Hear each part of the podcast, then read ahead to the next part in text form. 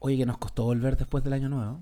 Sí, Eh. estuvo, estuvo muy, muy bueno el año nuevo. ¿ah? Sí. Y, Una- más, y más encima tú tuviste luna de miel. Una caña XL, se podría Bueno, decir. ni que fuéramos Roberto Mera. Oye, em, dicen algunos que esta es una nueva temporada. Yo no estoy tan seguro de que tengamos una nueva temporada, como que esto sea una nueva temporada. Pero como sea, da lo mismo. Bienvenidos al primer Pizza y Papeles del 2020. 2020 ya. Puta Cambio que- de década. Puta que estoy viejo, weón. No, qué mal. bueno, no importa, está bien. Algún día vendrá una actualización, supongo. Eh, bienvenidos a este Pizza y Papeles, el primero del año 2020, un año en el cual quizás la humanidad se acabe después del coronavirus que está dando vueltas por ahí. Uh, Pedro se lo tomó muy en serio y trajo bebida en vez de coronas al podcast. Así que yo creo que no, no va tan por ahí el- lo del virus. créeme, ¿no? Había que cooperar de alguna forma, Claro, de una u otra forma. Igual convengamos que la corona es tan mala como un virus. Em, ¿Cómo están muchachos? Las piezas de este podcast modular de Pisa Papeles se giraron nuevamente y tenemos al que ya parece ser eh, residente a esta altura, esta vez no en tu casa, pero no importa, ya es residente casi de este podcast. Eh, Eduardo Pérez, ¿cómo estás? muy bien, gracias. Aquí feliz de poder participar de nuevo. Bien ahí tu fanática hablando y gritando porque tú estás ahí eh, de nuevo en el podcast. Y la fanática eh, de Pedro Segura que eh, durante el último tiempo se ac- actualizó su estatus, digámoslo, pasó de soltero a casado. Eres el único casado del grupo, ¿no? Eh, creo que sí. ¿Eres el sí, único casado el único casado. Sí, verdad que sí. Así Sí. que El resto estamos cansados nomás. Yo- Exactamente. Yo cansa- cansado y casado. pero- Felicitaciones. Bueno, es- es una buena cosa venir cansado después de la luna de miel. Que espero que sea una muy, muy, muy buena, eh, un muy buen augurio de las cosas buenas que te van a pasar durante este 2020 a ti y, por supuesto, a tu señora esposa, a quien queremos y respetamos mucho. Muy agradecido. No, no así a ti, que no te queremos nada, La cata, la cata sigue todo el respeto. ni te respetamos nada tampoco. Oye, eh, oh, y eso que sonó ahí fue la pizza que viene recién saliendo. Salimos Eh. al aire antes que la pizza, lo cual está muy bien. Espero que haya quedado bien cocida. Eh, ¿Qué tenemos para hoy día? Tenemos hartas cosas. Pasó CES entre medio de todo esto de Año Nuevo y todas las cosas que están pasando. Así que ah, si se acaba el mundo de aquí al próximo podcast, al menos va a quedar registro de que hubo una CES en Las Vegas a la cual asistimos. Exactamente. Y por asistimos quiero decir asistí. Eh, pero antes de partir con eso, eh, hay, un, hay un tema que vamos a empezar a integrar dentro de este podcast y es porque hay mucha gente que nos, nos dice, oye, pucha, ¿qué nos recomiendan o qué me recomiendan para esto? Hace no mucho, de hecho, un, un amigo de la casa, eh, Patoco, hola, ¿cómo estás? Este cuenta como un saludo para ti, para que después no andes llorando. Eh, este, eh, este humano, entre otras personas, me había preguntado por audífonos, le recomendé algunas cosas y así a todos nos preguntan, básicamente. Exactamente. Entonces, hoy día vamos a partir con algo eh, que es la recomendación de- del capítulo. Una cosa, una aplicación, un accesorio, un dispositivo que estén utilizando que eventualmente pueda ser recomendable para eh, la gente que escucha el podcast. Partamos por Eduardo Pérez. Bueno, mi recomendación para este capítulo es el Osmo Mobile 3. Eh, lo he podido ocupar ya por eh, unos cuantos días para un proyecto algo muy entretenido que se viene en Pisa Papeles. Eh, y No es porno casero, No. eh, y- Ese proyecto no va a pisar. porno papeles. Eh, no, pero eh, es un estabilizador eh, para, para móviles, es decir, no tiene una cámara propia como sería el Osmo Pocket, eh, sino que usa el mismo teléfono como, como la cámara. Eh, y en cuanto a estabilización es súper, súper bueno. Eh, tiene, por ejemplo, modo deporte, en que eh, responde más rápido a los movimientos. Eh, puede usar el Active Track que se está viendo en, lo- en los drones de, de, DJI. eh, pero ahora usando obviamente el procesamiento del teléfono para el seguimiento de- de los objetos. Y claro, la batería dura bastante más que el, que el Osmo Mobile 2. em, tiene una interfaz súper agradable, eh, muy similar a lo, que, a lo que es la interfaz también de la aplicación para el, el- el Mavic y el Phantom. Eh, así que muy recomendable para aquellos que quieran grabar video y quieran tenerlo estabilizado. Tengo dos preguntas antes de pasar a, a la recomendación. A ver. Eh, primero, eh, hoy en día, por ejemplo, si vemos el iPhone 11, el Pixel 4 y las grandes cámaras, tienen una estabilización de video pero brutal ya. Y de cuenta que tú te vas corriendo en verdad y como que en verdad se ve súper estable. Note 10 tiene una muy buena Además. eh, una muy buena eh, estabilización. Sí, El, hay un Motorola, uno de los nuevos, el También. One Action, Sí, que también estabiliza muy bien. Cuático. Entonces, Cuático. ¿qué tanto se nota la diferencia con, con esta cuestión versus lo que, lo que ya hace el teléfono de por sí? Mira, lo probamos con un iPhone 11 Pro Max. Entonces, eh, y, y la verdad es que más que la estabilización así como pequeña, la estabilización de las cámaras de los teléfonos llega hasta cierto punto. Sí, claro. Entonces, eh, este viene como a complementar más que nada y también para hacer, por ejemplo, los paneos hacia los lados más suaves, eh, si estás caminando para que se note menos como eh, la subida y bajada al caminar, eh, ese tipo de cosas, además de también incluir eh, el sistema de tracking de objetos. O Ah, sea, yo perfecto. arrastro en la pantalla con el dedo Y lo mantenía enfocado siempre Claro. en el fondo. Ya, perfecto. y selecciono, por ejemplo, no sé, un auto y va siguiendo el auto y, y va rotando el estabilizador junto con el objeto. Perfecto. ¿Y cuánto, cuánto cuesta esta maravilla? Eh, alrededor de 100 mil pesos. Upa. Sí, no es barato, pero está Oye, pensado pero- para, para aquellos que realmente le van a dar un uso casi profesional. convengamos también que esta que este dispositivo ha bajado mucho de precio. Antes lo hacía DJI, ahora lo hace otra empresa, licenciado por DJI, con tecnología DJI, y eso hizo que bajara mucho de precio. Yo recuerdo que los primeros acá llegaban a 180, Sí, 200 sí. lucas. 100 mil pesos es un precio bastante razonable para un estabilizador eh, de ese tipo. Sí. A O sea, mí- bueno, para alguien que va a cobrarlo como creador en el fondo de contenido. Exactamente, Es un- es una inversión. muy buen material, sí. ¿Es mejor que los Sillun? ¿Tú los has probado? Sí, sí, bastante mejor. Sí. Ya. Yo creo que con eso. Yo ni siquiera creo que tengáis que hacer review a esta altura. Ya lo, lo acabo de escuchar aquí en Pizza Se cancela el review. Todo, se cancela el review de esta cuestión. Eh, Pedro Segura, aparte de irte de luna de miel, ¿qué recomiendas? Eh, y no, o sea, tiene que ver con la luna de miel la recomendación que voy a dar. Y fue la verdad que quería Tengo susto de lo que viene. Sí, verdad. Eh, no, es contenido para todo, para toda edad, lo que voy a decir ahora. Estaba buscando unos audífonos buenos eh, para que tuvieran cancelación de ruido activa y la verdad es que me encontré, bueno, con una opción que quizás no es sorpresa. eh, los Sony, voy a buscar el nombre porque el tipo de Sony que pone los nombres, la verdad es que deberían despedirlo inmediatamente. WH1000X-M3. Eh, Súper recordable. Súper recordable. Y más encima que todo se llama más o menos parecido. Entonces, hay que buscarlo. Eh, estos audífonos son, bueno, son eh, over-ear. Son unos audífonos relativamente grandes para el, para el segmento. Pero la verdad es que me, me llevé una grata sorpresa con el nivel de cancelación de ruido que tienen. Es muy, muy buena. Eh, incluso comentaba a los tipos acá antes que pude ocuparlo sin ni siquiera escuchar música y ocupar solamente la, canción de, la cancelación de ruido para dormir tranquilamente en el avión. Es decir, una maravilla tenerlos puestos. Además, la calidad de música es muy buena. ¿Te tocaron humanos pequeños en el vuelo? Eh, sí, de hecho tenía un tenía un, un- un pequeñín al frente que me tenía más o menos chato ya. Entonces, la verdad es que poner, poner, poner esa cancelación de ruido activa fue un- una bendición, la verdad. Y eh, aparte de eso, eh, en calidad de audio están bastante bien. Tienen, se podría decir que son como orientados más al punchi, es decir, son como un, tienen un sonido bastante entretenido. No es tan, no es tan neutro como el que entrega, por ejemplo, Bose o Sennheiser, pero sí son son cumplen con todo lo que uno querría para la playlist que tiene que tenemos descargada en, en Spotify al momento de subirnos al avión.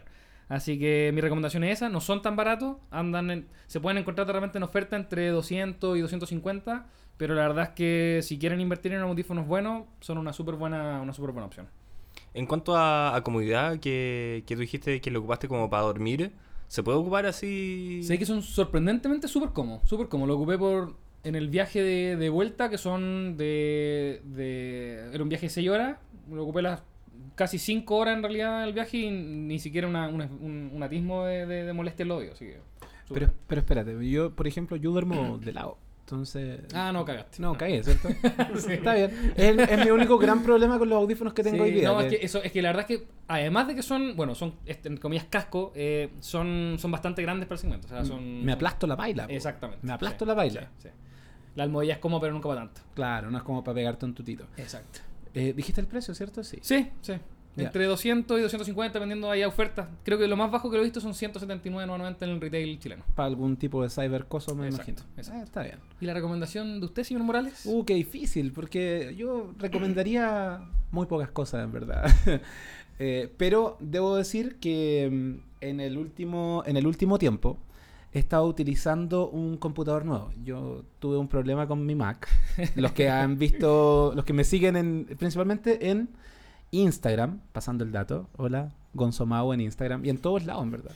Eh, los que me siguen ahí han visto quizás que mi computador de un día para otro, lo cerré un día, estaba trabajando muy bien y muy tranquilo, y al día siguiente lo abrí y tenía la pantalla partida. No se cayó de ningún lado, no le pasó nada, no hice nada para que le pasara eso, salvo botarlo del segundo piso hace como dos años atrás. Pero había resistido súper bien y de pronto un día se acordó que tenía que morir. Algunos dicen eh, obsolescencia programada. Yo simplemente digo Está Ma- programado para ma- explotar. mala cueva. No, no, no. Yo, para mí esa es la mala cueva típica que yo tengo. Lo cerraste muy fuerte. Tampoco, tampoco. Eh, es más, hasta le hice un cariñito antes de dormir. Eh, le, le di un besito. Como duerme bien. Como todas las noches. Porque así, Yo sí te voy a decir es que lo estáis tomando mal. Probablemente, probablemente. sí. Eso explicaría muchas cosas. Bueno, y la cosa es que eh, eso significó, uno, que yo me quedara un tiempo sin computador. Entonces después cuando volví a las pistas del computador, salió de nuevo, ahora sí la pista está ok. Eh, cuando volví a las pistas de computador, cuando fui al mercado a buscar un computador, encontré muchas cosas, pero no había nada dentro del, del segmento que a mí me gustaba.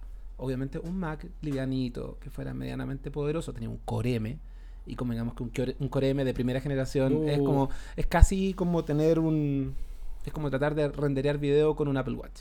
Es como más o menos así. Sí, el Core de primera generación fue un asco. No, pero sabes que a mí me funcionaba muy bien. Por lo menos Apple hace muy hace, mucho con poco. Y el procesador de ese computador eh, estaba perfecto para los videos de, en, en Full HD, ¿cachai? Y ocupaba eh, Final Cut y toda la cuestión. Pero di el salto a Windows, porque por esa plata, que era lo que costaba, más encima, más encima viene Apple.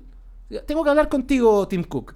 Eh, más encima, vení, que veis que estoy jodido, porque amo ese computador de 12 pulgadas, y me lo canceláis. ¿Qué es eso? Eso es maldad.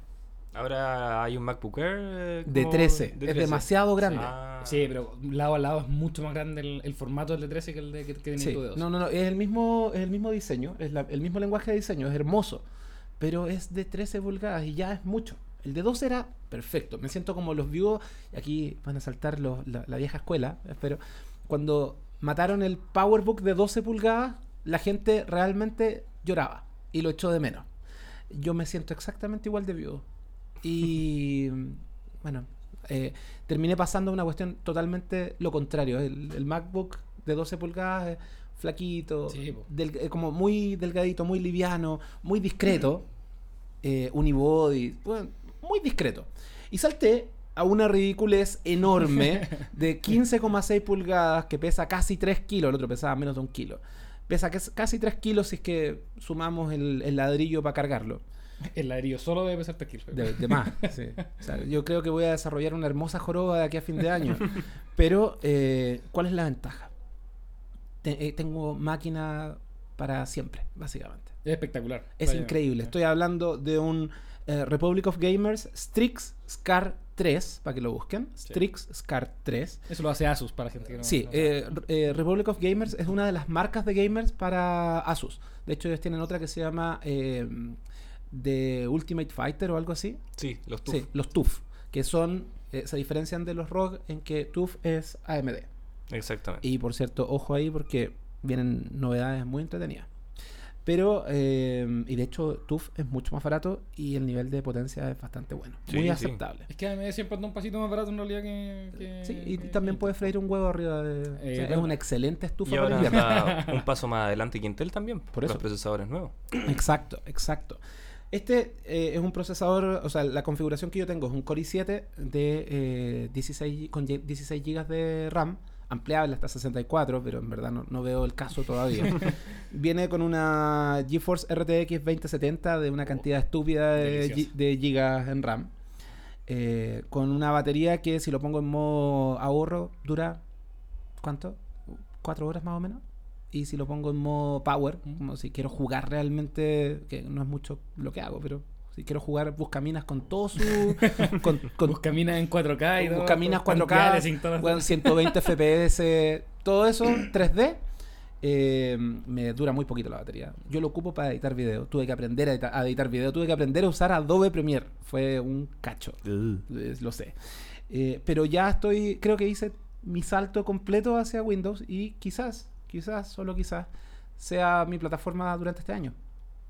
En resumidas cuentas, En resumidas cuentas, ¿no? es una super máquina, es mucho más computador de lo que yo necesito.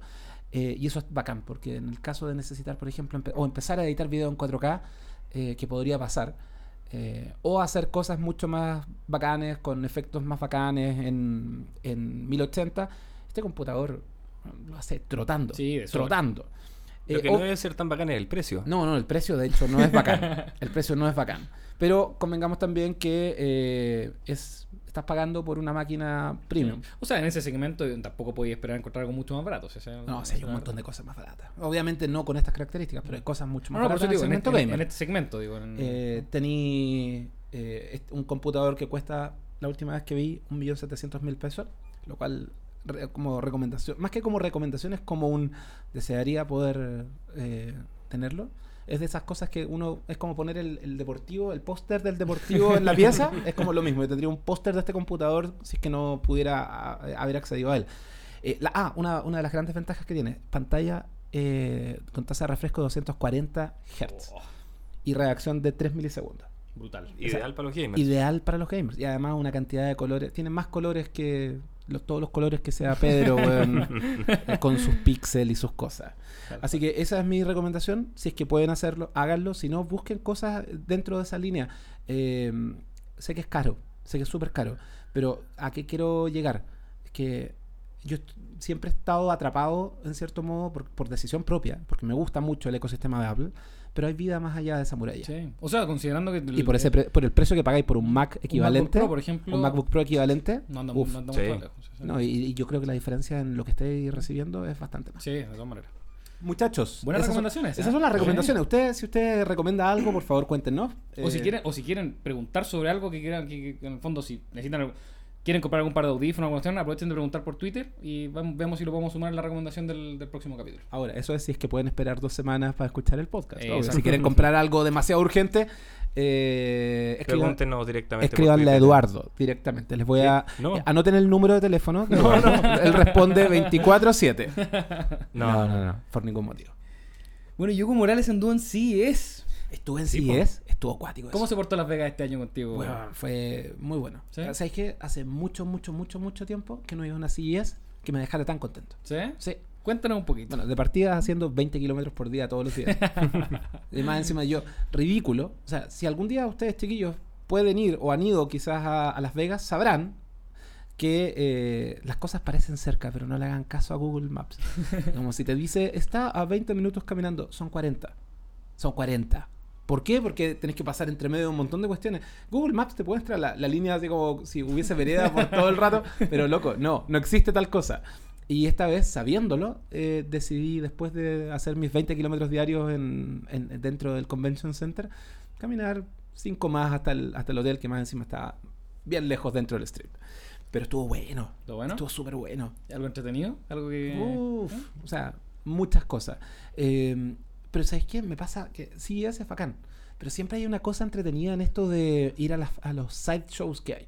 Eh, está Pepcom, está Showstoppers. Showstoppers, Y son dos lugares a los que tenéis que ir. Si estáis cubriendo una feria de este estilo, hay que ir a eso. Eh, obviamente, eh, ya nosotros tenemos experiencia cubriendo ferias hace mucho tiempo. Y por lo mismo ya estamos además en las bases de datos de ellos. Entonces, ellos nos invitan a, a ver las ferias o estas ferias laterales. Y este año en Showstoppers había muchas cosas entretenidas. Eh, por ejemplo, yo sé, ya voy a partir con lo más bizarro. Eh, el cojín que simula un gato, sin cabeza y sin patas, pero con una cola que se mueve y tú le haces cariño. Se llama cubo. La cantidad de Es el cosas... que tenía ahí arriba, ¿no? No, no, no lo traje. No me lo traje, aunque no descarto cuando lancen el cubo, porque hay un cubo que es, no, no, estoy hablando, así se, mar- se llama el cojín, no, no es, No es que sea un cubo, Eh, pero el, eh, hay un cubo que se lanzó el año pasado que es eh, grande y que tú le haces cariño, reacciona a ese tacto y mueve la cola, ¿cachai? Y es como bien raro. Pero era bacán. Este año lanzaron un cubo más chiquitito.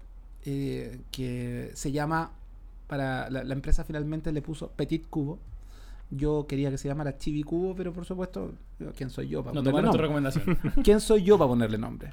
Eh, pero Cubo es ese cojincito. Oye, agradece que no fue la gente de Sony a ponerle nombre, sino quizás cómo se hubiese Se llamado. hubiera llamado WXY-25000RH Plus.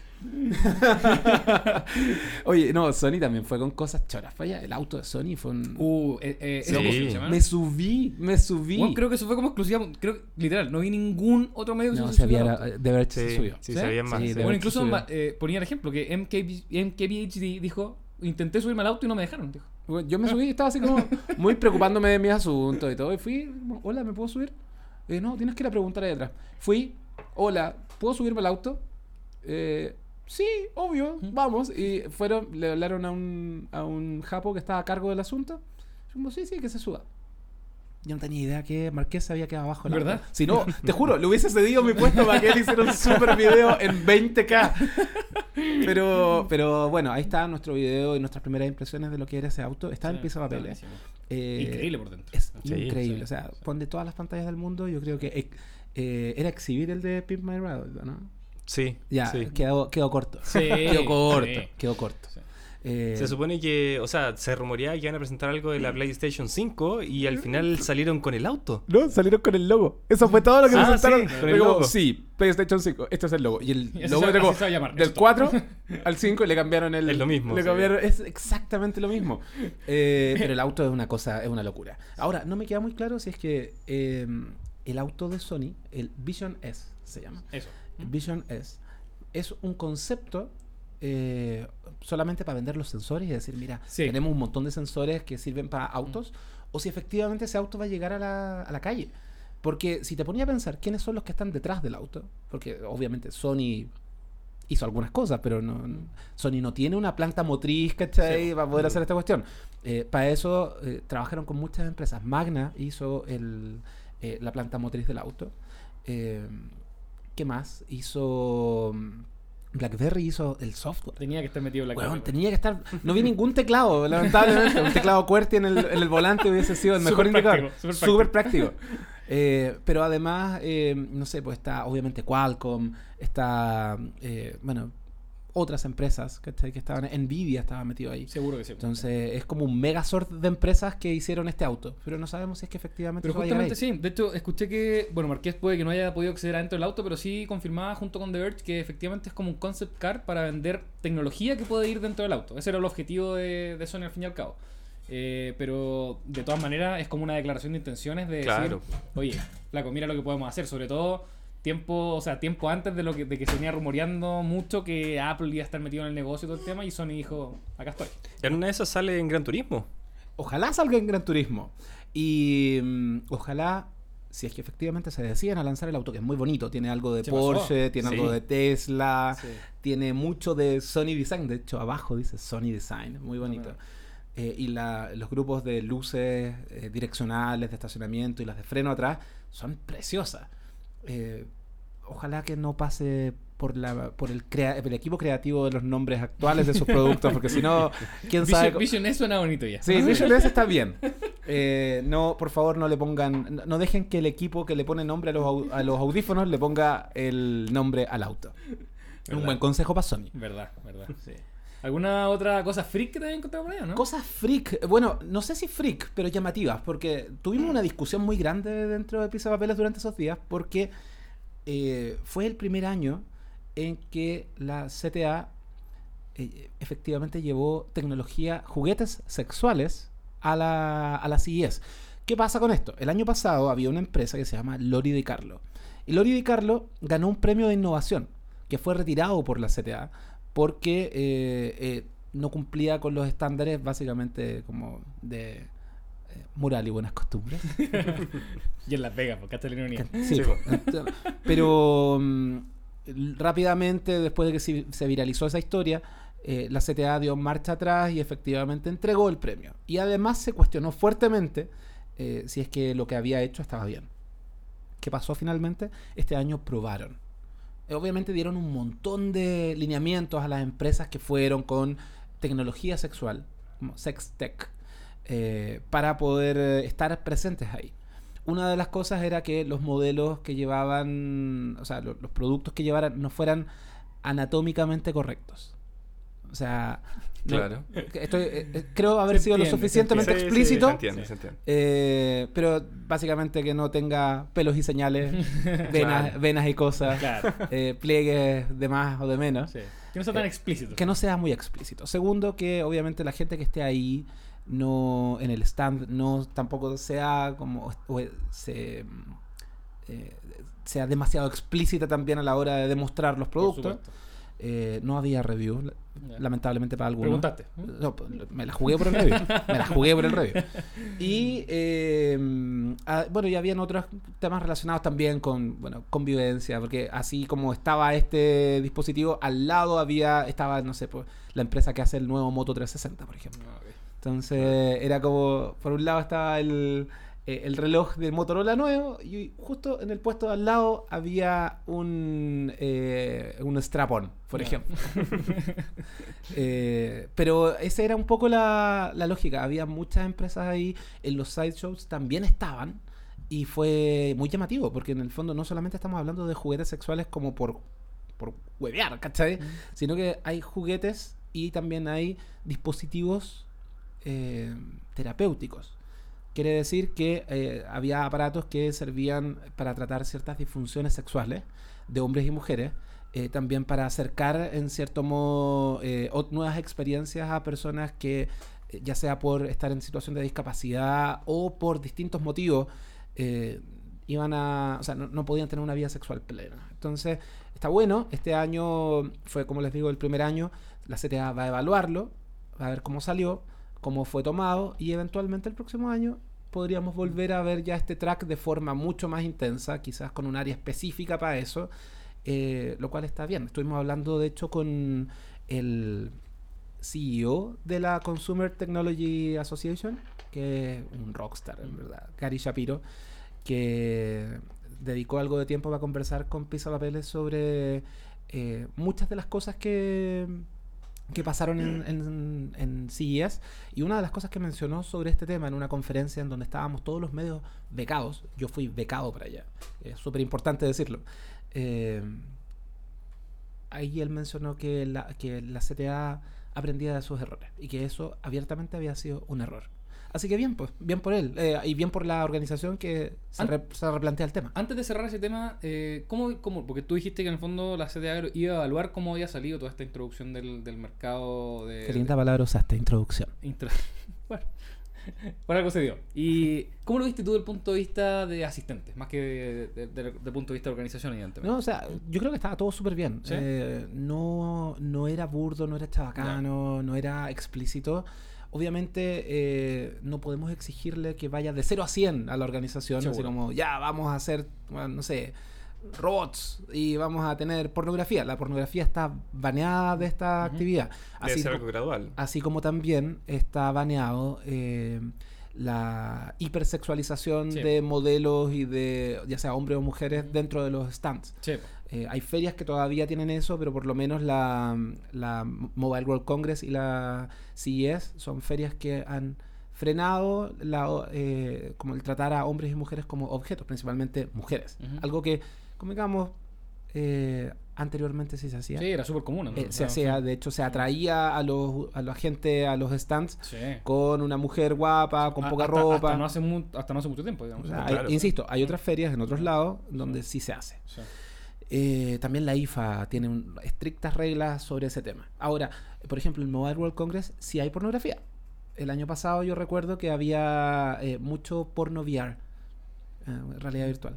Y entiendo que en la, en la IFA, no estoy tan seguro, hace rato que no voy a IFA, pero la última vez que fui también había un track. Pero Mobile World Congress es como mucho más, eh, mucho menos exigente en ese sentido. ¿ah? También se da no, mucho al revés, de- creo que Mobile World Congress eh, fue uno de los pioneros en banear el tema de la objetivización del cuerpo humano. Sí, pero, o sea, coincido, pero tampoco, o sea, en todas las empresas de igual forma siguen, siguen como tirando como eh, mujeres como eh, altas y rubias, ¿cachai? Todo el tema como, como atracción de, de- como para que la gente se acerque al stand. Sí. Eh, También convengamos que en cierto modo Eh, sí, puede ser, Sí. pero también dentro de un margen. Sí, dentro o sea, de un margen. claro, no, claro. no hipersexualizada. que No, es- no, por sí, supuesto pero que no. que. Eh, pero es llamativo. Y lo otro que me llamó mucho la atención eh, es la, la dimensión que tiene la feria. O sea, yo, de nuevo, conversando con, con Gary Shapiro, eh, hablábamos sobre. O sea, se le hizo una pregunta sobre eh,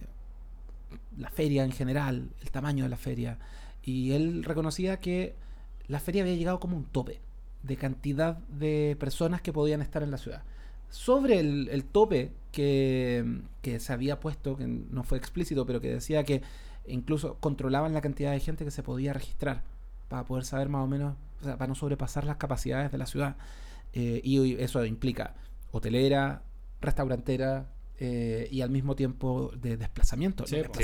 El en Las Vegas de por sí, fu, no, de ah. por sí Las Vegas tiene un desplazamiento que es bien como el forro. Eh, y ahora con, no sé, ponle tú, 200.000 personas Sí, en la po. ciudad extra, que es como una ciudad más, eh, no, pues está súper mal. Eh, Mm. También a nivel de vuelos, ¿cachai? hay vuelos extra que se hacen solamente para CIES, hay rutas que se abren solamente por CIES. Entonces, ellos están conscientes de eso. Están abriendo, de hecho, un nuevo edificio que están construyendo cerca para poder tener a la gente. Y de hecho anunciaron que van a trabajar con The Boring Company. No. Boring Company, la empresa de Elon Musk. de Elon Sí. Musk, una de las tantas, y que quizás ya para el próximo año ese mm, nuevo edificio que está frente al, al Convention Center y todo eso va a tener un túnel subterráneo por donde vehículos eléctricos, le hace Teslas, van a ir trasladando gente eh, de un- del punto A al punto B. Tirando lanzallamas mientras tanto. Básicamente Claro. tirando lanzallamas. sí. Eh, No podía ser- eso no puede ser más Vegas. No puede ser más Vegas. Eh, pero sí, la, la feria fue muy llamativa en muchos sentidos. Conocimos los plegables de Lenovo y Motorola, por fin. Sí. ¿Vieron que lo retrasaron? Sí. No sé. Pero yo, ya, sabéis que he hablado mucho del, del lado B de la feria. Quiero que ustedes me cuenten, ¿qué fue lo que les gustó más de lo que, de lo que vieron y de lo que pudieron cubrir de la feria? Yo me enamoré y me reenamoré. De Elon Musk. Eh, hace creo que dos años ya casi me compré el Dell XPS Ujú. y uf, qué, qué agrado de computador, qué tremendo computador que me compré. Muy buena decisión. Y ahora Dell re- renovó el XPS Sí. a una, en el fondo siguiendo la misma línea de diseño, pero corrigiendo todos los pequeños detallitos que ya, pero buscando, pero hasta el más mínimo detalle que encontrábamos, terminaron de corregirlo. Sí. Ahora tiene una pantalla aún un poquito más grande, pero en un cuerpo un poquito más pequeño, con relación de aspecto 16 a 10, si no me equivoco. Ah, chuta. ¿Sí? Le sacaron la parte de abajo donde estaba la cámara, la cámara la pusieron arriba, como correspondía, en un espacio muy mínimo. No Eh, tiene notch. Ah, no tiene notch. No tiene notch. Eh, Gracias. le, le- le aumentaron el tamaño del trackpad, le corrigieron un poquito el teclado, eh, es un, un pelito más, más delgado, o sea, es decir, corrigieron todo los detallitos que, que uno le podía encontrar a un dispositivo que ya era casi perfecto y lo relanzaron y gracias a Dios al mismo precio. Así que Ah, estoy bien. esperando que llegue a Chile a ver si podemos aplicar una renovación. Qué bonito. Qué bonito. Absolutamente enamorado. ¿Qué más te gustó, Pedro? La verdad es que de- me llamó, bueno, ya tocamos un poco el tema, pero me llamó mucho la atención lo que venía haciendo Sony con, con el auto. Es decir, aparte del concepto del auto, eh, el objetivo de Sony era vender efectivamente lo que ellos podían ofrecer para dentro del auto y la verdad es que eso sería increíble. Así que me gustaría mucho verlo aplicado en un, en un auto de... ya que llega al comercio final, digamos. Es casi como decir, lo hicimos porque podemos. Tal cual, tal cual. Sí. Bueno, básicamente lo mismo que hizo Hyundai con su eh, Uber volador. Exactamente. Una sí. cuestión, es una locura. Because why not? Because why not? Tal cual. ¿Y a ti, Eduardo? ¿Qué te llamó la atención de, de CES? Bueno, obviamente ya lo hablaron los dos, el, el, el auto de Sony. Eh, yo, creo que sí, yo creo que sí llevó todas las miradas al auto de Sony. Sí, sí. O sea, Sony hace, lo esperaba, encima. Sony hace cámara y tiene sensores, entonces es como una mezcla muy apropiada el tener un auto con sensores de Sony. Porque convengamos que las cámaras de Sony son súper buenas. Sí, po. Eh, O sea, coincidamos que para el que no sabe, el 99% de los teléfonos de Android, con, o sea, con Android ocupan, sensores de Sony. Sí. Entonces, De lo que más, digamos, ¿sabes? Claro. Eh, eso eh, y eh, la, la línea de Asus, de notebook Asus, eh, la, la serie Republic of Gamers, eh, que ahora viene con, con, eh, con procesadores Intel de décima generación. Eh, viene también con, con las nuevas Nvidia RTX. Y con muy, muy buenas opciones para todo el mercado gamer. con, Me- me con gu- buenos paneles, eh, buena tasa de refresco, muy bien. A mí me gusta mucho lo que viene haciendo Asus. No sé si soy solamente yo o efectivamente. me Eres gusta- solamente tú. ¿Sí? No, no, por supuesto que sí. Sí. ¿Verdad? Asus le ha, le ha dado bastante bien eh, al gusto de los gamers, eh, al gusto también de los creadores de contenido para, para los computadores como más power, pero que tampoco sean tan, eh, por así decirlo, vistosos con, Sí. Con LEDs y RGB y todo ¿Verdad? eso. Pero que además tiene esta línea paralela los, los ZenBook y Exactamente. son realmente Sí. muy, muy bonitos. ¿sí? Sí, los ZenBook también eh, tuvieron una renovación, si no me equivoco, o, lo- o- o los VivoBook. Sí, y ZenBook también. Sí. O sea, en VivoBook tuvo en CES y. ZenBook tuvo un poquito antes. Hecho, estoy- Yo estoy probando el ZenBook nuevo y el review sale a fines de esta semana. Así que para Ah, que, buenísimo. para que lo revisemos. Yo, eh, autorreferencia de nuevo. Eh, para el día viernes de ese de, de CES, eh, que fue el día 10 de enero, hice en la segunda, porque yo es- escribo en la segunda una columna semanal, pero a veces me pasan una página entera o dos páginas para poder hacer cosas. Y ahí mencioné eh, 10 imperdibles de la feria tecnológica más importante del mundo, o sea, CES en su edición 2020. Y voy a hacer rápidamente mi, mi selección porque la sostengo hasta ahora. El ThinkPad X1 Fold. No están en orden. Eso es Lenovo, ¿no? El Lenovo. Eh, el- es el ThinkPad plegable. Lo vi en persona, lo pude usar. Notebook plegable. Notebook plegable. No es como, ah, sí, se tiene bi- bisagras y se dobla sobre el teclado. No. Es una pantalla entera de 13 pulgadas eh, que tiene, es una pantalla OLED más encima, Ah, que permite plegarla al medio y queda como un librito chiquitito. O sea, es un tablet flexible. Es un tablet flexible con la diferencia que tiene, de que es X86. Ah. Ajá. que, que al final viene siendo la única diferencia que como estas cuestiones plegables van a ser Eh, todo claro. ya un, todo un mismo dispositivo. Básicamente. El, oye, hablando de Asus, el ExpertBook V9, un computador que está destinado para eh, negocios, eh, pero le hace como, o sea, ojalá hacer, yo creo que va a ser solo para CEOs, porque eh, eh, es la única forma en que me explico que alguien pueda comprar ese computador, que es maravilloso. Eh, tiene procesadores Intel de décima generación, pesa apenas 870 gramos. Wow. No tiene nada que envidiarle a ese computador difunto que tengo guardado en mi bodega, eh, el MacBook de 12 pulgadas. Este entiendo que tiene una pulgadita más. Eh, la batería se supone que le dura todo el día. Ignoro si ese todo el día es todo el día en algún otro planeta del sistema solar o en un planeta como, como la Tierra, donde el día dura 24 horas aproximadamente. Sería deseable. Eh, y vamos a ver qué va a pasar con eso. Eh, ya confirmaron que viene Chile, probablemente Q2, Q3 por ahí va a estar. Un palo 7. Upa. Eh, pero Lo mismo que cuesta. es hermoso, es hermoso. Sí, bien bonito ese. Es hermoso. Eh, el Zephyrus G14, tam- ese es de Republic of Gamers, eh, viene con un procesador AMD exclusivo. Lo van a tener por seis meses, solo para ellos. Y además tiene, es, es muy discreto dentro de todo lo que, porque tú te podrías imaginar un computador gamer, pero no, esta cuestión es como piolita. Es blanco o es gris, pero lo que tiene de, de discreto lo tiene también en secreto. Es en la parte de atrás, eh, en donde debería ir el logo de Republic of Gamers, hay una, una serie de LEDs chiquititos, muy chiquititos, que hacen que todo este borde que, que está como aquí en diagonal tenga una pantallita tipo Ah. dot matrix y tú puedes pasar mensajes por ahí o puedes poner un, eh, alguna animación o algo por el estilo. Yo puse algo que voy a compartirles después en el grupo de Piso de Papeles, que no lo he hecho, pero, pero me aseguré de darle un bonito saludo a Roberto Mera. Súper discreto. Súper discreto. También llega a Chile. Eh, obviamente ya hablamos del Vision S. Eh, ¿Qué más? Eh, me subí a otro auto, a otro concepto, el Nissan Ariya. Hablé de hecho con el diseñador número uno de Nissan. Es un tipo, un latino muy buena onda. Eh, así que también vamos a tener más. De hecho, no se ha acabado la cobertura de CES, digo yo. Tengo Sí, mu- todavía- demasiadas cosas. Hay tantos pendientes de Sí. CES para piso de papeles que, ya lo van a ver. Hay tanto contenido ahí. El Signature RX. ¿Se acuerdan el año pasado que el G lanzó una tele que se enrollaba sobre sí misma? Ah, ok. y dijeron, sí, oh, la vamos a lanzar durante 2019. Y nunca llegó. Y llegamos a 2020 y fue como, jaja, era un concepto. Ahora sí que sí. Se la creyeron. Y se la creyeron. Ahora sí la lanzaron para el mercado. Va a costar un chillón de dólares. Ni, ni siquiera vale la pena decir el precio. Porque No, ¿para qué? Además, eh, dicen que podría llegar a Chile, pero en general la línea Signature es peludo que llegue a Sí, Chile. van a llegar cinco unidades. Eso- Eh, probablemente, probablemente. lo que sí va a llegar es la. eh, mira, este gallo parece que se. O este tipo que trabajó en algún momento con el mismo equipo de. de- que le ponía los nombres a, a Sony se lo llevaron a Samsung a ponerle nombre a sus teles. Samsung Q95. eh, no, perdón, 950 TS 8K AI QLED. Ya, me imagino que. ¿Algo más? 95, No. pul- 95 pulgadas. Perdón. Eh, no, es hasta 85 pulgadas. Va de 85. 65 a 85 pulgadas. Una pantalla QLED 8K. eh, 8K. Que tiene la particularidad de que casi no tiene borde. ah, sí la vi. muy sí la poquito. vi, sí la vi, sí y el- De hecho, literalmente.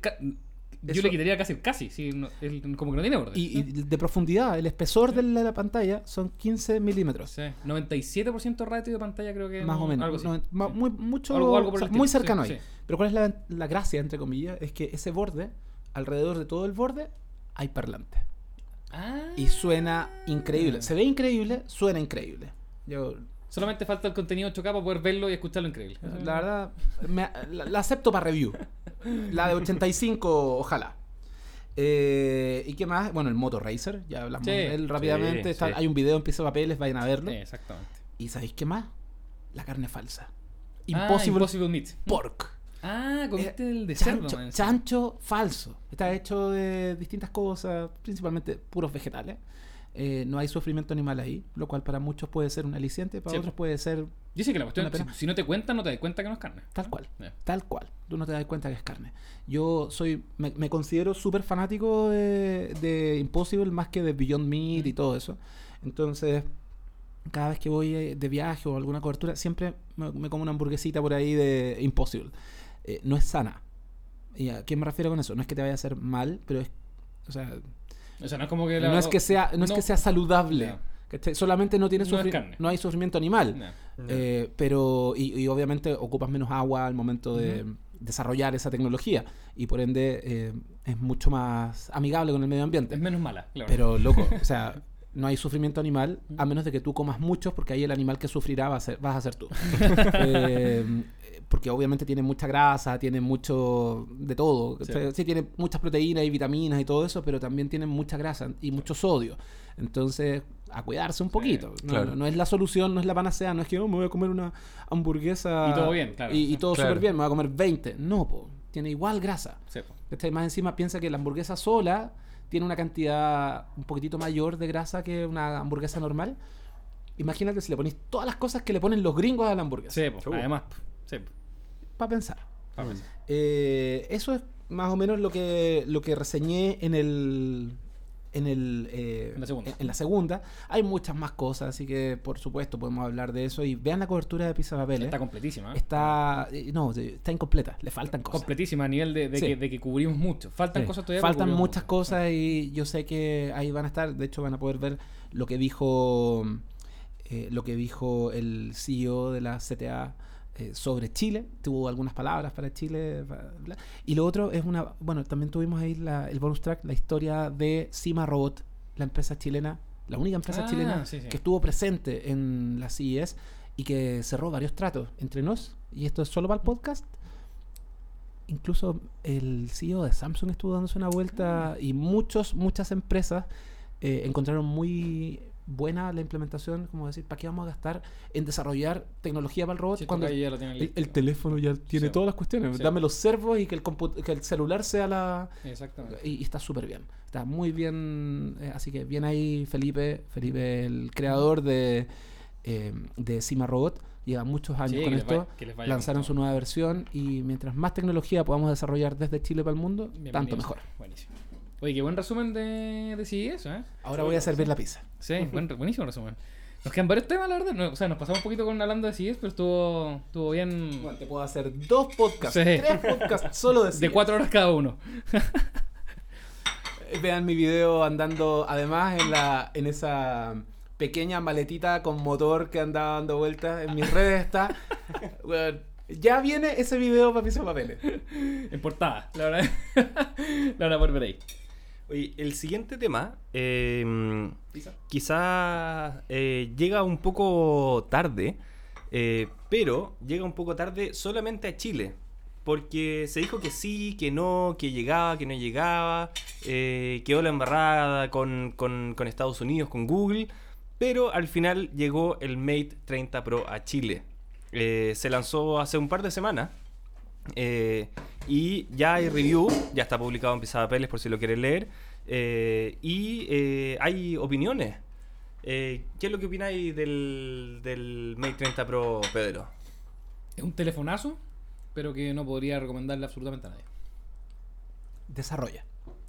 La verdad es que, bueno, en, efectivamente, eh, cuando me vienen a ofrecer un teléfono que me dicen, no, sabes que sabes que saca una foto extraordinaria, sabes que graba un video maravilloso y sabes que el rendimiento es espectacular, pero que la verdad es que a cada persona que se lo recomienda le va a costar un mundo encontrar la forma de compartir esos videos o de ver, chuta, ¿y qué aplicación me puedo, puedo ocupar correctamente para editar este video o para editar esta foto? Y que va a tener que tener pasos adicionales al momento de, de, de, de- de- finalizar su experiencia, haciendo que esa experiencia es tan simple comprándose un iPhone o un Samsung o cualquier otro teléfono del mismo, más encima que no un teléfono barato. Entonces, es un teléfono que vas a tener que pagar mucho por él y además vas a tener que hacer trabajo adicional en caso de que quieras darle un uso incluso del día a día. Entonces, creo que es un, teléfono difícil de recomendar pese a que es un teléfonazo. Espérate. Yo aquí, más que nuestras opiniones, como este, este review que fue hecho por Jonathan, nuestro pelado, eh, ya tiene comentarios. Hay gente que lo leyó y por supuesto tiene sus opiniones, algunas más fuertes que otras. Juan Carlos, por ejemplo, dijo un millón y no se puede instalar WhatsApp. Es una reflexión muy, muy pertinente, me parece. De hecho, eh, Martín Vallejos dice, me gustaría que permitieran el clásico Smart Change para probar este nuevo teléfono. Tengo un P30 Pro, me gustaría probar el hardware y software de este nuevo dispositivo. No tengo muy claro si es que efectivamente se anunció un Smart Change para... No, no hay. Ahora, Eh, Eduardo, otro Eduardo, no tú. Dice, lindo el pisapapeles. No sé si se refiere a nosotros o al teléfono, pero en caso, en ambos casos sí, es lindo. Eh, Chris, que tiene, yo creo, una de las eh, opiniones más fuertes dentro de este pool de comentarios que vamos a leer. Dice, con todo respeto a la comunidad, pero hay que ser muy... re- rellene usted. para gastar un millón de pesos por un equipo y que además ni siquiera trae los servicios de Google. Personalmente tengo la opción de darme si quiero este gusto de comprarlo sin problemas, pero sabiendo que existe, por ejemplo, el Realme X2 Pro o los Xiaomi eh, Mi 9T Pro, al precio en que están, no hay por dónde perderse. Tiene un punto. Sí. Una cosa con, respecto a WhatsApp es que sí se puede entrar a WhatsApp porque eh, ellos mismos ofrecen, o sea, no Huawei, sino que WhatsApp ofrece el APK en su sitio web. Pero nuevamente tienes que darte un paso extra al momento. Exactamente. Ese es el- O sea, no es que esté como limitado a la tienda de aplicaciones. Hay empresas que ofrecen eh, descargar desde su propio sitio web, pero es un paso más y eh, es complicado. Ah, Ese es el tema, que va a haber mucha gente, hay mucha gente que esto te pregunta, o sea, usualmente gente, gente mayor que no está muy, muy familiarizada con, con- con los smartphones y te preguntan, ¿sabes que no, no sé cómo instalar WhatsApp? No, tienes que meterte a la tienda de aplicaciones y todo el tema. O sea, si ya aparte de eso le digo, sabes que tienes que ir al, al sitio de WhatsApp, descargar el APK, autorizar a Chrome a que, a que, au- eh, como, a que, A que lo descargue. a que instale cuestiones desde fuentes desconocidas y luego pues, o sea, Claro. es una cuestión que la verdad que eh, probablemente haría un grupo muy pequeño de gente y el resto quedaría igual de colgado. Confío en que mm, eh, Huawei va a poder hacer mm, una buena distribución de este equipo. Quizás no son muchas unidades. Yo creo que es más que nada un- un- una forma de llegar y decir, ¿sabéis qué? Lo trajimos. Punto. Como nada nos detiene, lo vendimos en otros países. Son más que el Galaxy Fold. ¿Eh? Son, son más que el Galaxy Fold.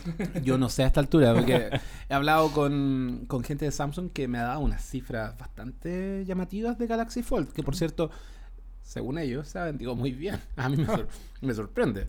Eh, no puedo contar mucho sobre esas conversaciones, pero sí puedo decir que se ha vendido bastante bien.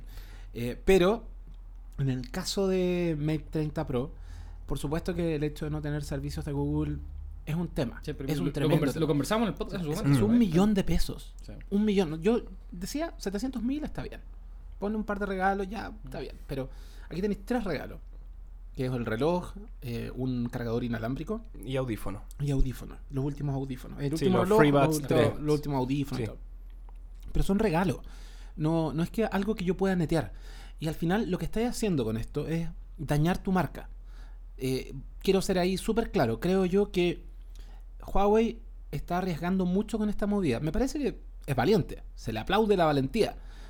Pero mm, tu teléfono de estrella de 2019 llega en 2020 a un precio muy alto, muy, muy, muy alto, y probablemente su reventa va a ser muy mala. Entonces, Yo casi nula. yo- su, su reventa va a ser muy mala. Si es que tú no sabes hoy día eh, cómo instalar las aplicaciones, podrías, o sea, puedes encontrar, porque se puede hacer. Hay un montón de tutoriales, probablemente nosotros también vamos a tener un tutorial. Incluso sobre esto. para entrar a los, glu- los Google Play Services. Claro, que es como la base de todo. Pero probablemente nosotros también vamos a tener un tutorial. Pero eso no quiere decir que sea un teléfono que sea para todo el mundo. De por sí es un teléfono que no es para todo el mundo por su precio. Eh, además es un teléfono que no es para todo el mundo porque no todo el mundo necesita una cámara como la de ese teléfono que es maravillosa. Es realmente muy buena. En los servicios o en las tiendas de, Huawei no te van a instalar los servicios de Google por ningún motivo. Todo lo que tú hagas para poder tener las aplicaciones corre por tu cuenta. Cabe la posibilidad de que incluso te quedes sin garantía por hacerlo. Entonces, ¿estás dispuesto a gastarte un millón de pesos por tener el pack completo? Reloj, cargador, eh, ¿qué más? Eh, reloj, cargador, audífono. y el teléfono. Con el bien entendido de que vas a tener que meterle manos a esta cuestión. Hay gente que lo va a hacer, hay gente que sí, Sí, lo va a hacer, pero el común de los mortales que viene ocupando teléfonos Huawei por la comodidad que tienen, por el Sí. precio que tienen, porque son fieles a la marca, se van a enfrentar al desafío de meterse en un terreno que no es para todo el mundo Exactamente. en donde incluso el- tu amigo tu amigo que, que puede saber más de computación o más de eh, teléfonos y que te pueda intentar ayudar incluso él se puede mandar una gran cagada con tu Sí. teléfono nuevo yo no haría eso y no Y- puedo recomendar eso Eso es lo que yo decía, que al final es un teléfono súper difícil de recomendar. Y considerando también que se viene el Mate 40 por ahí por marzo y abril. P40. Eso, P40. P40. Bueno, el Mate 40 también se viene este año, entonces... Sí, mo. Bueno, aquí todo está, todo, to- e- efectivamente Huawei debe estar preparado para lo que sea en realidad a la hora de, de, de estar preparado en caso de que pueda ocupar los servicios de Google, en caso de que no, así que me imagino que deben estar recorriendo servicios paralelos, o sea, como caminos paralelos, dependiendo de la decisión que tome finalmente Estados Unidos. Pero bueno, Eh, eso es. Eso es. Eh, tampoco era extendernos mucho en- con el tema del Mate 30, porque la verdad es que ya lo hablamos en podcast pasados, pero eh, como ya teníamos el review, estaba bueno que, que la gente. le- ver, ver el feedback de la gente, en el fondo, Sí, qué pensaba sí. la gente ahora con. hay un video del, del review en donde se muestra la ultra cámara lenta es alucinante es realmente genial vayan y véanlo es como cosas tan eh, cotidianas como ocupar un encendedor grabado con esa ultra cámara lenta es una eh, es casi digno de verlo en el cine es increíble pero sin servicios de Google no se lo Sí. puedo compartir a la gente en Instagram Ese, ese es el gran tema. Oye, últimamente eh, en Pizabel hemos dado un poquito una, una curva, un giro bien pronunciado, ¿no? Uh, dices tú una vuelta de volante Eso se podría decir que sí. Eh, bueno, habrán visto que estábamos comentando, comentamos sobre, sobre Sony y su, su Vision S que presentaron en CES, pero también hemos hablado un poquito de, de, de- bueno, podrían haber visto el review ya de, Nissan Leaf. O sea, se- pudimos hacer, eh, Hugo pudo probar el Nissan Leaf, eh, hemos hablado un poquito de, de Fórmula E también. Estamos hablando un poquito de auto eléctrico. ¿Por qué estamos hablando de auto eléctrico, Hugo? Porque se me canta el ojete. No, eh, porque mm, la verdad, el tema de, de autos eléctricos y de autos en general no, no es antojadizo. Son la tecnología y el mundo de los y el, y el mundo automotriz se ha ido juntando cada vez más. Eh, primero tímidamente con algunas cosas como los sistemas de infotainment de los vehículos, De hecho, fuimos al lanzamiento juntos de Citroën C, C4 por sido? donde tú te colgaste de los brazos de, de esta chiquilla que canta, ¿cómo se llama? De, de Niro Center. Denis Rosenthal. Tal cual. Sí, exactamente. Ese fue el día en que te, te pusieron esa orden de alejamiento. Exactamente. Exacto, sí, me acuerdo. Bien recuerdas. Eh, efectivamente fuimos porque Citroën hizo un lanzamiento, esto fue el año, no sé, pasado, antepasado, an- o ante antepasado, eh, en que anunciaron con bombo y platillo el sistema de entretenimiento que tenía el auto y tenía varias funciones como inteligente y demás. Tenía incluso una cámara. Sí, Que una cámara que daba hacia el, hacia el habitáculo y otra que daba para adelante, que son cámaras sociales que te permitían grabar video en el auto sin sacar las manos del volante. Interesante. Está bien, porque todos los pelotudos que... Bueno, no voy a decir nada. Grabar un karaoke mientras manejáis. Claro, pero ahora eh, con lo de Nissan Leaf ya fue, el, el enfoque fue algo distinto, ¿no? Ya, ya le diste el enfoque, lo pudiste probar, eh, le diste una vuelta. eh, la verdad es que es un, es un auto que tiene mucho que decir, en mi opinión. sin Desde el punto de vista tecnológico, ese auto es muy llamativo. Y el motivo por el cual estamos hablando de autos en, en Pisapapeles tiene que ver precisamente con eso. Son logros tecnológicos que antes no estaban. Eh, tenemos la inquietud de conocer para dónde va el mercado de, de autos eléctricos, principalmente, de electromovilidad. Eh, así como en algún momento hablamos de scooters, así como en algún momento eh, cubrimos cosas que no necesariamente estaban dentro de nuestro espectro y así como yo, hemos ido abriéndonos a ciertos segmentos que van bastante más lejos de la tecnología móvil, como por ejemplo cuando empezamos a hablar de computadores, eh, ahí hay una eh, hay un tema que dentro de Pisapapeles nos interesa a muchos, que es el desarrollo de tecnología para autos. Ya estuvimos hablando de tele, o sea, de hecho, eran los celulares el gran tema. Luego, computadores, que de un día para otro se volvieron interesantes de nuevo. Sí. Luego, eh, wearables. Después empezamos a hablar de teles. ¿Cachai? Eh, y El salto natural al final eran los autos. es que más que... O sea, es un salto natural, pero también es porque la industria está yendo para allá. Em, La integración de la- del área del mundo motor con la tecnología cada vez más fuerte. Vamos a llegar a un momento en el cual los autos se manejen solos. Eh, de hecho, Ya lo hacen. El, Nissan, lo hacen. el Nissan, no, pero ya comercialmente que sea viable. ¿cachai? El autopilot de Tesla. que por cierto está muy cuestionado. Yo no lo haría. Hay gente. Es que estado esos videos de la gente que hace como que va durmiendo mientras adelanta vehículos y la gente se friquea mal en las carreteras. Digo, oh no, este weón va durmiendo, qué responsable. Para que la gente gaste igual, o sea, es- ese, pese a que es piloto automático, igual te exige, no sé, cada periodo de tiempo, cada, cada 15 segundos, 20 segundos, que tengas las manos en el volante eh, para, para seguir funcionando, en el fondo. Perdón, la pizza está rica. Em, por ejemplo, el de Nissan, perdón, el de Nissan, el de em, Sony, tiene una cámara que reconoce la gente que va dentro del auto. Y puede, eh, obviamente tiene sistemas medio autónomos, casi autónomos completos. Y te puede, puede ver cuando eh, no estás prestando atención y te dice, hola, aquí, mira, acá, mira para adelante. ¿cachai? Sí. Lo otro es que en CES, volviendo a CES un poco, había... No sé si ustedes conocen una empresa que se llama Lyft, con Y. Sí, sí. Sí, sí. Lyft es un competidor muy fuerte, probablemente es el competidor, competidor de Uber, ¿no? es el competidor más fuerte de Uber en Estados Unidos. Y ellos tenían un- una demo de autos autónomos en, la- en Las Vegas. Vi varios, no pude agarrar ninguno con la aplicación, pero vi varios. Y de hecho calificaba para poder tomarlo, pero nunca había uno disponible. Las reglas eran sencillas. Eh, era solo para tres personas, era un auto enorme. Era solo para tres personas porque iba un piloto y un copiloto eh, en todo momento pendientes de que el auto no se volviera loco. Sí. Y si el auto se volvía loco, eh, podían tomar el control del vehículo y seguir manejándolo sin ningún problema. Eh, no supimos de ningún problema al respecto. Sí vimos muchos de ellos en la calle. Y mm, me quedé con las ganas de probar el auto, el auto autónomo. Pero ya están, ya son una realidad, están en las calles. Son obviamente prototipos y todo lo que sea, pero están en la calle. Lo que sí, eh, el, como para terminar de justificar el motivo eh, y también para contarles que estamos, entre comillas, abriéndonos a ese, a ese mercado, es porque esos son mundos que se van a juntar pronto. Sí, o sea, de- ya, están, ya están ahí. O sea, CES se convirtió en el salón del automóvil más importante, tanto así, eh, de, de comienzos de año, tanto así que ferias de auto, o sea, salones del automóvil que coincidían más o menos en fechas tuvieron que moverse en desde Estados Unidos eh, en otra a otra fecha mayor, o sea, mucho más adelante, eh, porque CES estaba comiendo todos los lanzamientos de autos. Entonces, si estamos hablando de que la propia CTA, que es el ente rector de la electrónica de consumo a nivel mundial, está abriéndose a esto, nosotros, que somos parte del mundo de la electrónica de consumo, por supuesto que miramos con mucho más deseo ese mercado.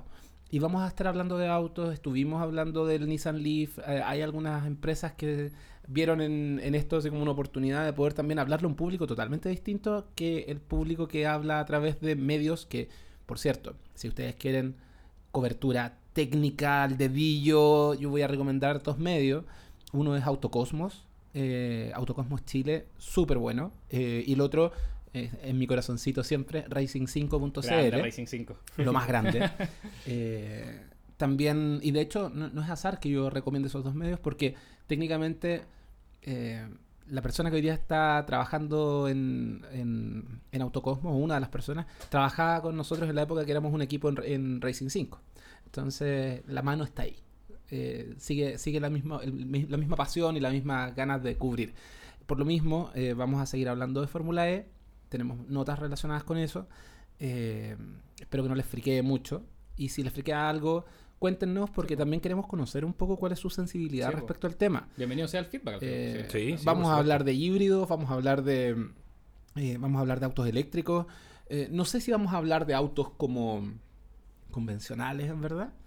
Eh, a menos que tengan algo que sea interesante para Sí, nosotros desde el punto de vista de la electrónica de consumo. Exacto. Yo creo que un gran ejemplo va a ser que se viene, eh, bueno, lo vimos, lo vi, lo tuve la oportunidad de verlo en, en el Google I.O. del año pasado, que es eh, Android Automotive, que en el fondo darle, ya cerraron un trato con todo el grupo de Nissan, si no me equivoco, eh, que en el fondo darle el control de tu auto a Android. en el fondo. ¿Qué cree, qué cree- ¿A qué cree- quiero llegar con eso? Que vaya a tener la, literalmente, va a tener la facilidad de decir, ok Google abre la tapa de la benzina o ok Google abre el, el- baja los vidrios. Mm, No está en OK Google. De hecho, hablando con el diseñador de, de Nissan, otra entrevista que van a ver pronto en Pisa Papeles, eh, sobre el concepto arilla, que puede ser una, la nueva X-Trail o puede ser la nueva Qashqai eléctrica. Em, tienes una... e- Ellos dicen que si bien le abren la experiencia, abren, mejor dicho, los servicios del auto a, a Google, ellos controlan la experiencia. Entonces es muy probable que sea como Hey Nissan. Ah, probablemente, probablemente, sí, sí, sí. De hecho, con algunos autos de Volkswagen se hace actualmente. BMW también. Sí, que como que sobreponen el asistente del propio auto a- al de Google. Claro, pero siguen siendo, el, el backend sigue siendo servicio Claro, de Google. Exacto. Pero igual eso te da, te da N oportunidades al final, porque es mucho más cómodo también para la gente que está acostumbrada a ocupar o los controles al volante o control por voz, es mucho más cómodo tener acceso a todo el auto con, con ese tipo de cuestiones. O a su, o que en el fondo que, que, te, que, te, que te modifique la temperatura a la que está la calefacción o el aire Claro. acondicionado o algo por el estilo. En el caso de la Fórmula E, por ejemplo, que estuvimos cubriendo este fin de semana aquí en Santiago, eh, lo hicimos no pensando en una cobertura deportiva, insisto. Vayan a Autocosmos, vayan a Racing 5 para cobertura deportiva como tal. Si bien lo mencionamos, no es nuestro fuerte. Eh, sirve para poner el contexto. Pero nosotros estamos mucho más interesados en la tecnología detrás de lo. como el habilitante detrás, de cómo esta, esta categoría se vuelve un laboratorio, así como fue en algún momento la Fórmula 1, que empezaba a, trasladar tecnología de un lado para otro, como del mundo de las carreras y de las pistas hacia la calle. Muchos de los desarrollos que, que hoy día damos por sentado dentro de los, de los autos normales incluso, salieron de una carrera de, de alguna carrera de autos. O sea, en el año, o sea, en la década del 10, en el siglo pasado, se inventó el espejo retrovisor en Indianápolis, en las 500, mi- en las 500 millas de Indianápolis. Y revolucionó las carreras y posteriormente pasaron un- pasó un buen tiempo hasta que llegó a la calle y se convirtió y hoy día es un estándar. O sea, Sí. imagínate manejar sin espejo. te sacan un, antigua no te vas sacan sacando un- la cabeza para no, atrás. te sacan un parte, partamos de ahí. ahora los espejos van a ser reemplazados por cámara. Exacto. Sí. Entonces, si te, si te das cuenta, existen muchos motivos por los cuales nosotros tenemos que estar pendientes y los invitamos a estar pendientes de los desarrollos tecnológicos en el mundo motor.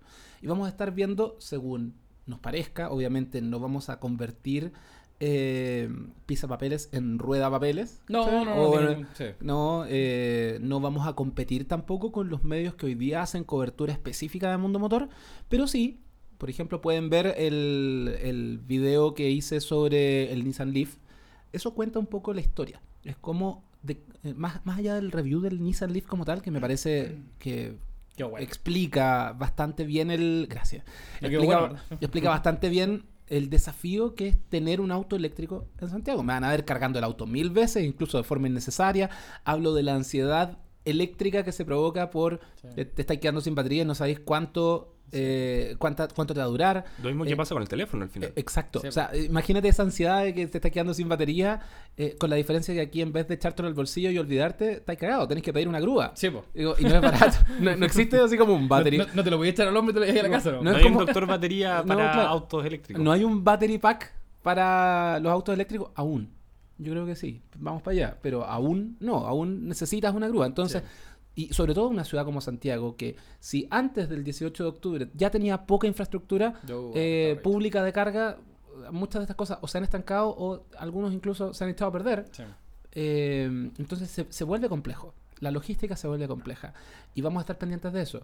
Eh, nuevamente, vamos a estar pendientes de Fórmula E, vamos a estar pendientes de distintas cosas. Y los invitamos a que si les, si les gusta la cobertura, si les gusta el, el tema de autos, véanlo. Porque en el fondo lo que queremos es abrir una línea nueva. Y es una forma distinta de hablar de esos temas que todo el mundo habla, pero no desde, el- desde la óptica que a nosotros nos interesa. Exactamente, desde nuestro propio enfoque. Así es. Sí. Y oye, estuvo súper buena la carrera de Fórmula E. Sí, estuvo muy, muy buena. Yo fui como espectador y estuvo muy entretenida desde la gradería. Sí. Yo no vi nada, absolutamente nada más que el contenido que hicimos nosotros. tenemos tenemos mucho mucho para mostrar ahí. De, de hecho, hay un par de notas. Nelson ha, ha hecho cosas buenas. Yo hablé con. Y sacó unas fotos bacanas. eso sí, Además. eso sí lo- Sí. Eh, de hecho, ten- eh, tenemos una entrevista con el director de eh, el director deportivo a nivel mundial de eh, Nissan, de Motorsport para Nissan. Eh, Michael Cárcamo, un tipo entrañable que además descubrí que tenía mucho más en común con- conmigo que lo que podían ser solo el gusto por los autos. Así que, gran tipo. Espero verlo eh, pronto. Quizás, de hecho, quizás me pegue el salto para ir a la carrera en México. Crucemos los dedos. Eh, ojalá cuadren los astros para poder ir para allá. Así que eso. eh, eso era lo que queríamos decirles sobre el tema de autos. eh, y como dicen por ahí, es como. Acompáñennos en este. ¡Súbanse el auto! Sí, po. ¡Súbanse el auto! Nos queda, nos queda, yo creo, un poquito. ¿Alcanzamos a tocar un último tema, no? Sí, sí, creo creo sí. sí. sí. No creo que nos echen de la radio acá del estudio. Todavía quedan dos trozos, dos trozos de pizza, dale. Eh, bueno, hablemos un poquito de rumores de lo que se viene. Uh, Yo creo que uno de los rumores que ha sonado más fuerte últimamente y que hay muchos que dicen que sí, que obvio que va a salir y otros que dicen, pero imposible, ¿para qué vamos a volver a ese tamaño? No, imposible, imposible, eso no Imposible, hace. ¿no? ¿Sí? Eh, es que dicen que se va a lanzar un nuevo, una, renovación del iPhone SE o otro iPhone en formato más pequeño. Suena por ahí la fecha como que viene en marzo, pero no sabemos qué, qué podría ser. ¿Qué dicen ustedes? ¿Se viene un iPhone más pequeño o ya nos olvidamos completo del, del formato del iPhone 8? el formato del iPhone SE a mí me gustaba muchísimo. Era básicamente un iPhone 6 en tamaño iPhone 5S. eh, el cual era un formato bastante agradable, eh, con mucho borde, eso sí, obviamente porque era como el lenguaje de diseño y la tecnología que había en, en esa época, por así decirlo. Eh, pero quizás eh, un diseño lo más similar posible al SE o el 5S, eh, con, con los interiores, por ejemplo, de un iPhone 10 o, o un iPhone 8, sería una muy buena forma para que Apple pudiera atacar a ese mercado que no quiere un teléfono tan grande como es el, el- el iPhone 11 o el iPhone 11 eh, Max. Eh, y, los rumores sí, se, se- dice que viene, se dice que podría salir, pero no hay nada confirmado todavía.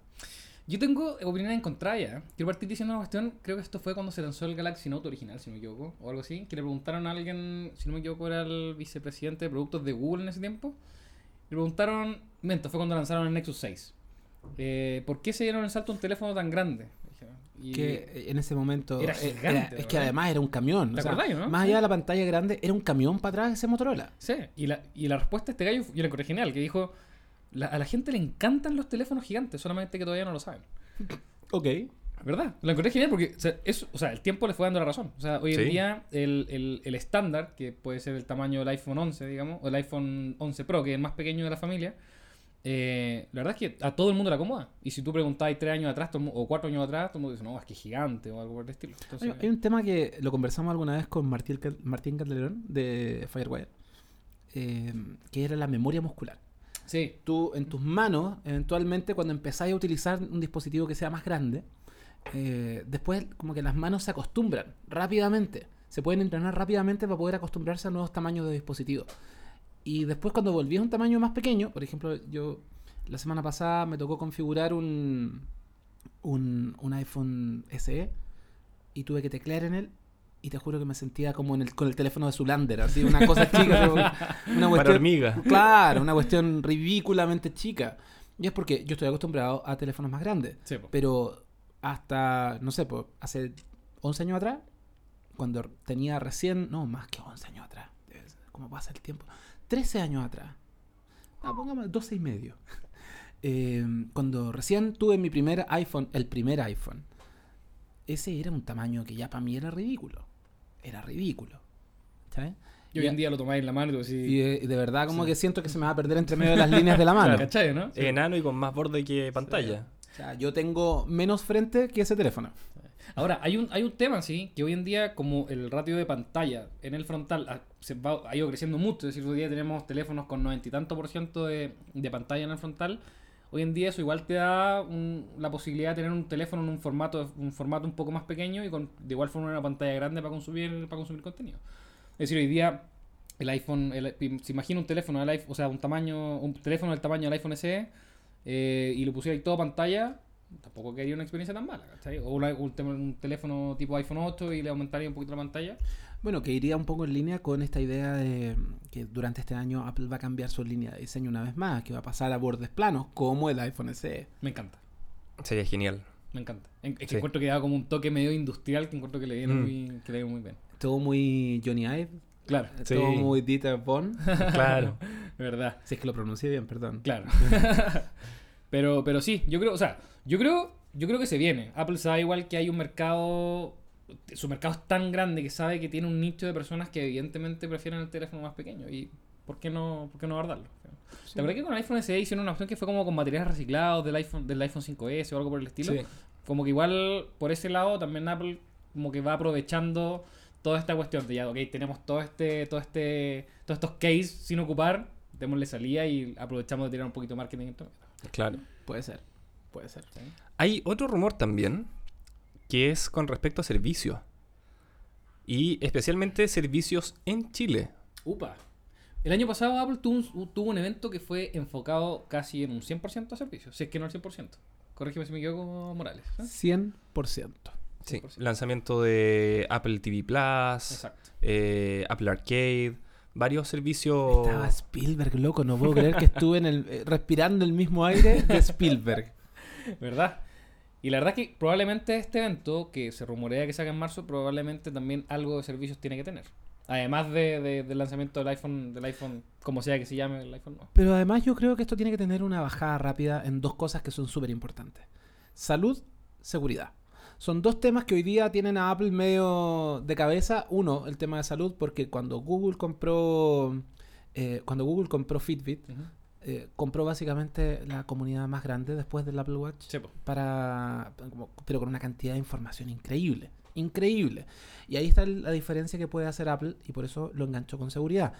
Eh, hoy día bueno no hoy día pero hace algún tiempo en algún developer conference de Samsung al que fuimos vimos los planes de cómo las empresas no tienen ningún empacho en hacer tratos con aseguradoras, hacer tratos con el equivalente a lo que sería una ISAPRE en, en, en Chile para entregarles tus datos. Sí. Y eso está súper mal. Está súper mal, ¿cachai? Entonces, si mm, eventualmente Apple comienza a hacer tratos con, esta, con, con distintas instituciones médicas, va a tener que diferenciarse de alguna manera. Si ellos quieren crear una comunidad más al estilo de, de Fitbit, que lo han intentado con el Apple Watch, eh, pero nuevamente, Apple Watch, yo no conozco mucha gente que tenga comunidades demasiado grandes alrededor, pero hay una gran cantidad de información dando vuelta y la información médica va a ser la información más importante durante los próximos tres años. Sí, po. ¿Tú crees que en el evento que se venga servicio el foco va a ser seguridad Se- y seguridad, y salud. y servicios. Ese para mí es, Sí. y, y entre medio, One More Thing, ya mira, ya lancemos este teléfono. Tenemos un iPhone chiquitito. Tenemos un iPhone chico, tenemos un iPhone chico y otro, y otro grande, pero de otro color. ¿Verdad? Podría ser. Sí, porque el foco, el foco del último evento de servicio fue entretenimiento, ¿no? O Todos sea, quedamos sí. así como, oye, ¿y dispositivo? algo? No, no. Ahí está la puerta, que le vaya Sí. bien. Eh, Bueno, y los rumores de los servicios en Chile. ¿Me estáis golpeando, cabros chicos? No tengo idea. No ten- Me estáis me estáis golpeando. Quizás podríamos ver la llegada de algún servicio adicional a Chile. Bueno, recordamos que la promesa que hizo Apple en su momento, que no estoy tan seguro, deberíamos doble chequear esa cuestión, es que ellos iban a tener Apple Pay en 40 países a Mm. finales del año pasado. Puta que estaría bueno que llegara. Sería Y- bueno. Pero era a finales del año pasado. Y yo no estoy tan seguro de que hayan llegado a 40 países. Ahora, yo por ejemplo puedo pagar con Apple Pay. Acá en, acá en Santiago. Yo tengo una. Tengo habilitada mi cuenta de Apple Pay. Pero no porque tenga la tarjeta de Apple. No la tengo. No tengo ni siquiera tarjeta de crédito aquí en Chile. Voy a tener una tarjeta en Estados Unidos. Está más loco. Eh, pero, pero claro, o sea, yo puedo hoy día tengo una, una cuenta de banco allá y eh, puedo pagarlo, pero me cobran tan cara la comisión Sí, po. por cualquier transacción que yo haga desde, desde Chile que en verdad no vale la pena. Sea, Me compro un café de Starbucks que ya es caro y, y solo por pagar. eh, no, Se está- está, se está dando como de pésimo. forma muy espesa la llegada de Apple Pay, encuentro yo. ¿eh? Sí. Como que, o sea, a mí sinceramente me sorprendió mucho que Google Pay llegara antes que, que Apple Pay a Chile.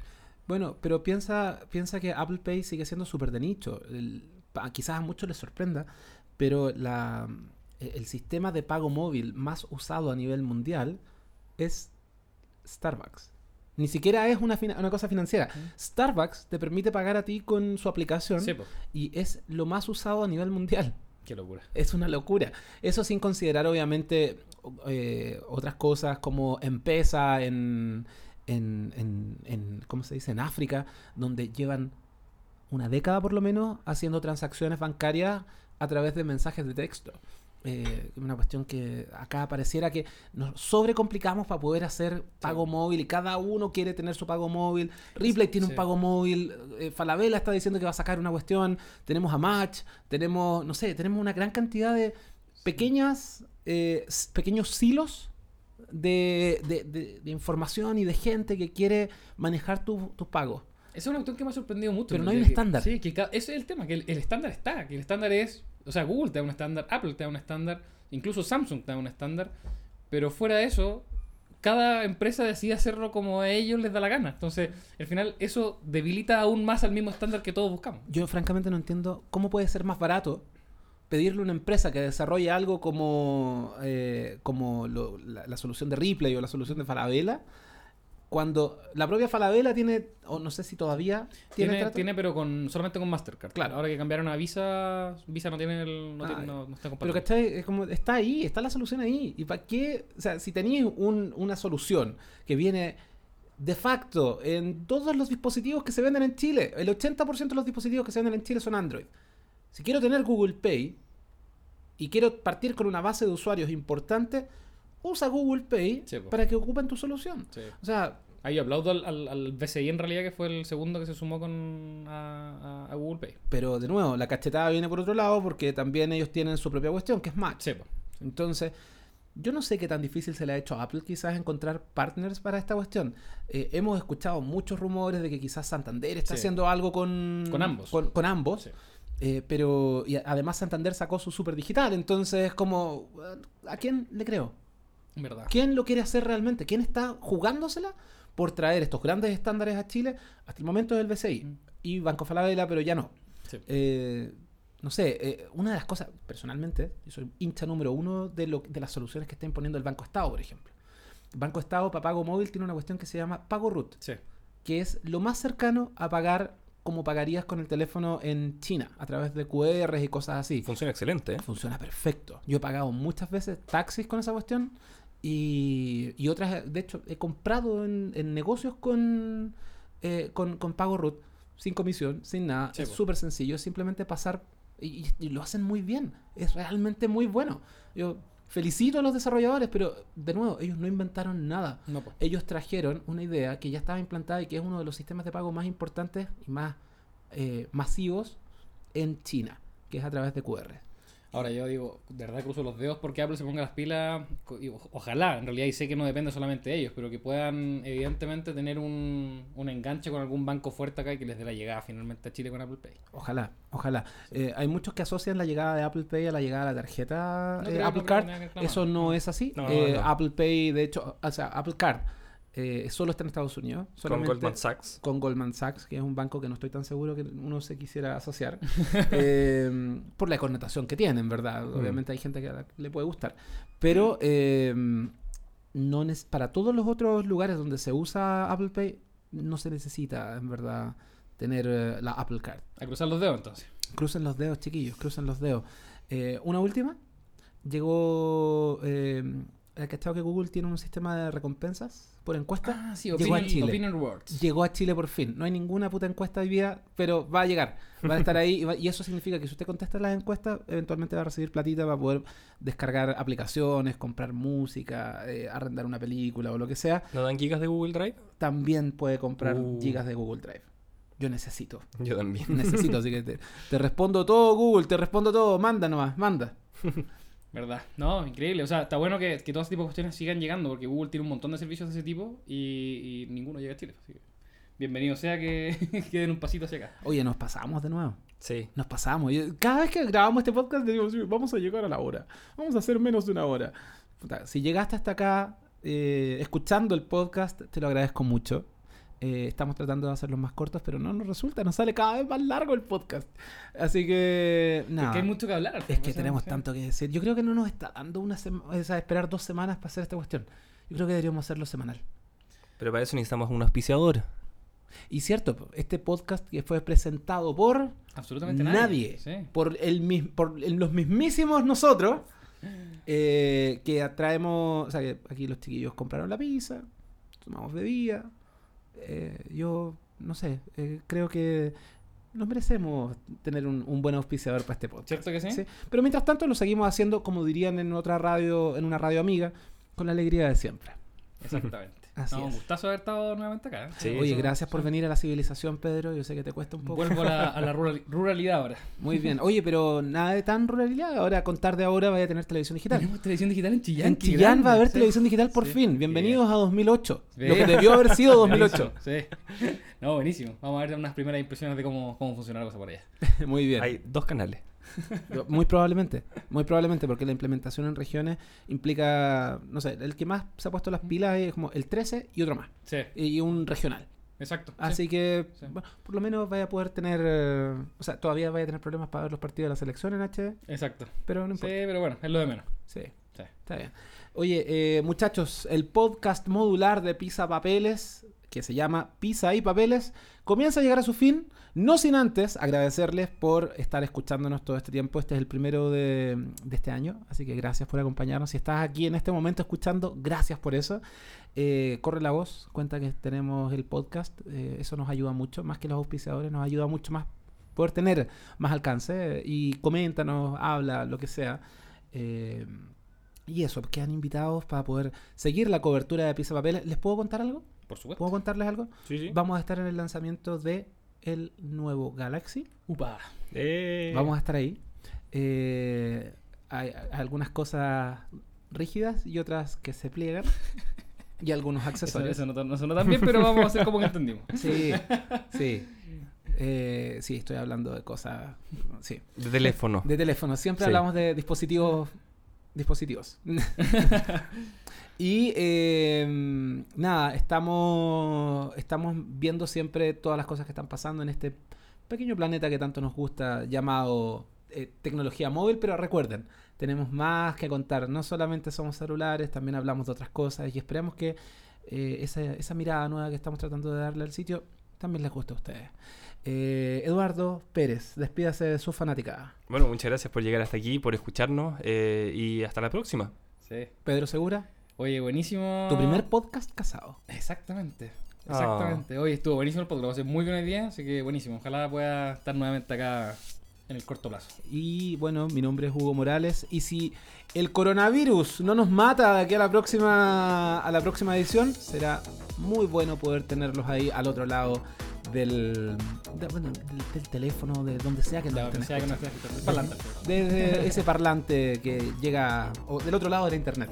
Exactamente. Del otro lado de la internet. Exacto. Muchachos, será hasta la próxima. Que les vaya muy bien. Nos vemos. Chao. Chaito. Nos vemos.